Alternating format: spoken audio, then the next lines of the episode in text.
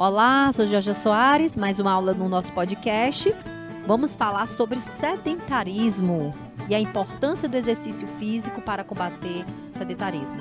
O sedentarismo é uma das maiores, é, uma das mais críticas do discurso da prova do INEP, né? Uma das críticas mais relevantes, porque ela aborda diretamente no aspecto da saúde. Então, uma das práticas, uma das, das falas um dos comportamentos da prova, abordar sobre a importância do exercício no combate ao sedentarismo.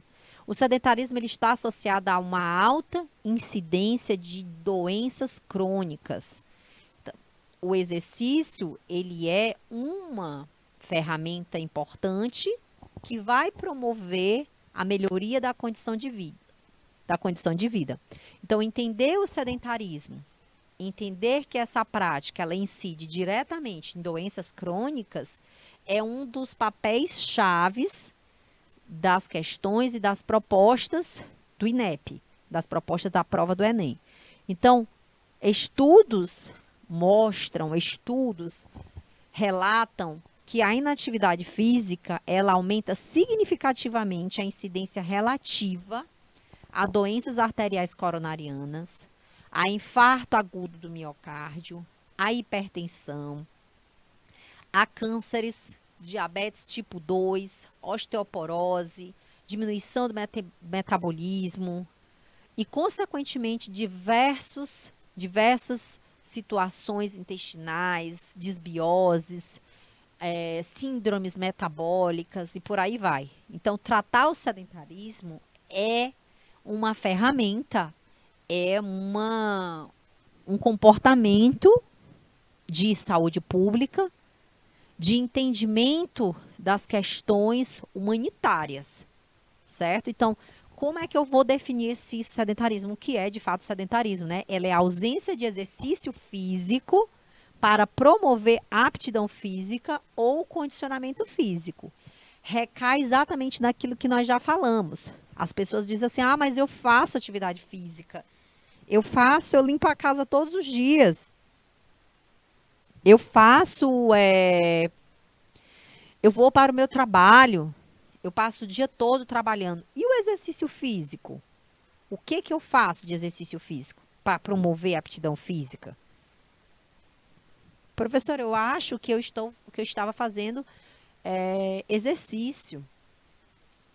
A aptidão física é a capacidade de realizar exercícios de forma satisfatória. Então, para que eu realize alguns trabalhos de forma satisfatória, eu preciso de condicionamento físico. E quem vai me promover esse condicionamento físico é somente o exercício físico, ok?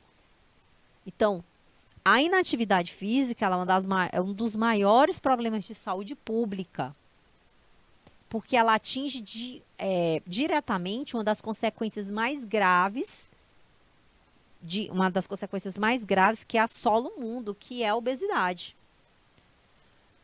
É, e nós já retratamos aqui que o homem ele passou por esse processo de inatividade física exatamente pelo processo de industrialização, pelo processo de modernização, que acabou deixando esse ser mais sedentário para quem não, não assistiu ainda a aula, é, que eu comecei falando sobre os nômades, que o homem ele era nômade, que ele trazia um comportamento ativo, ele, ca ele caçava para comer, ele preparava o seu alimento, ele trabalhava, ele andava muito, ele precisava caminhar demais, precisava caminhar muito para poder organizar a sua casa, organizar a sua família. E tudo isso levava o homem a ser extremamente ativo. Hoje as pessoas comem comida congelada. Hoje as pessoas não precisam mais caçar para comer. E tudo isso tornou o padrão de vida menos ativo. E um padrão de vida menos ativo foi trazendo modificações fisiológicas, é, que a gente chama de é, modificações fenótipas e genótipas. Né? Essas modificações genótipas, elas aconteceram ao decorrer do tempo, com as evoluções do homem. Então, o que, que o homem fez para que houvessem é, adaptações genéticas, né? Ele se tornou cada vez mais sedentário, cada vez mais obeso, e isso foi interferindo a sua carga genética. E a gente vai passando aí a obesidade também de forma genética, certo? Então, nós temos a obesidade fenótipa, que é a obesidade do meio, mas também nós temos as condições de obesidade genética, que são aquelas que já nascem portando aí muitas células de gordura, muitas células com potencial de serem desenvolvidas.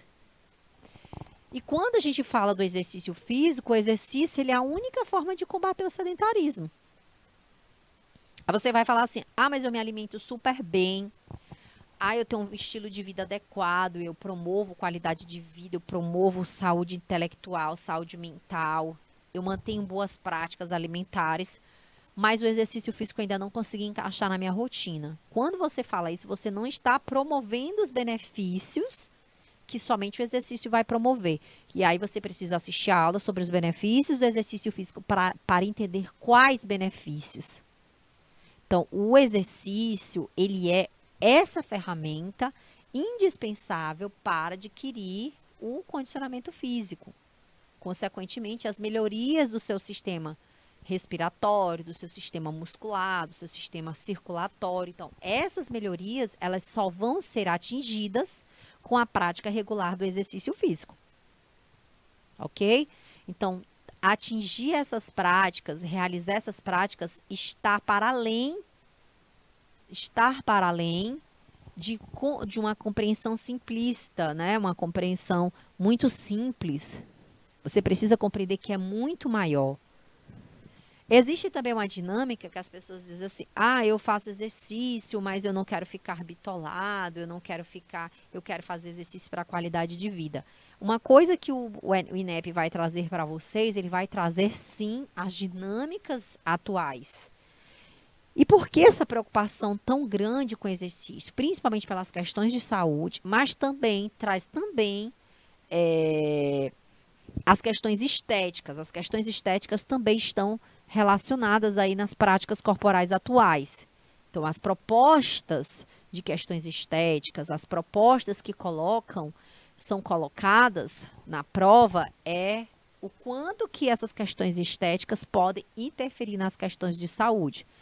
Mas não pode ser levado em consideração as questões estéticas, elas não vão deixar de, de alcançar a saúde. Nós temos o alcance da saúde, como também nós temos as questões estéticas, certo? Então, o exercício ele é algo muito importante, não somente para as questões é, de saúde, como também não somente para as questões estéticas. Nós temos vários alcances, certo? Então, essa é mais uma aula sobre a importância do exercício físico.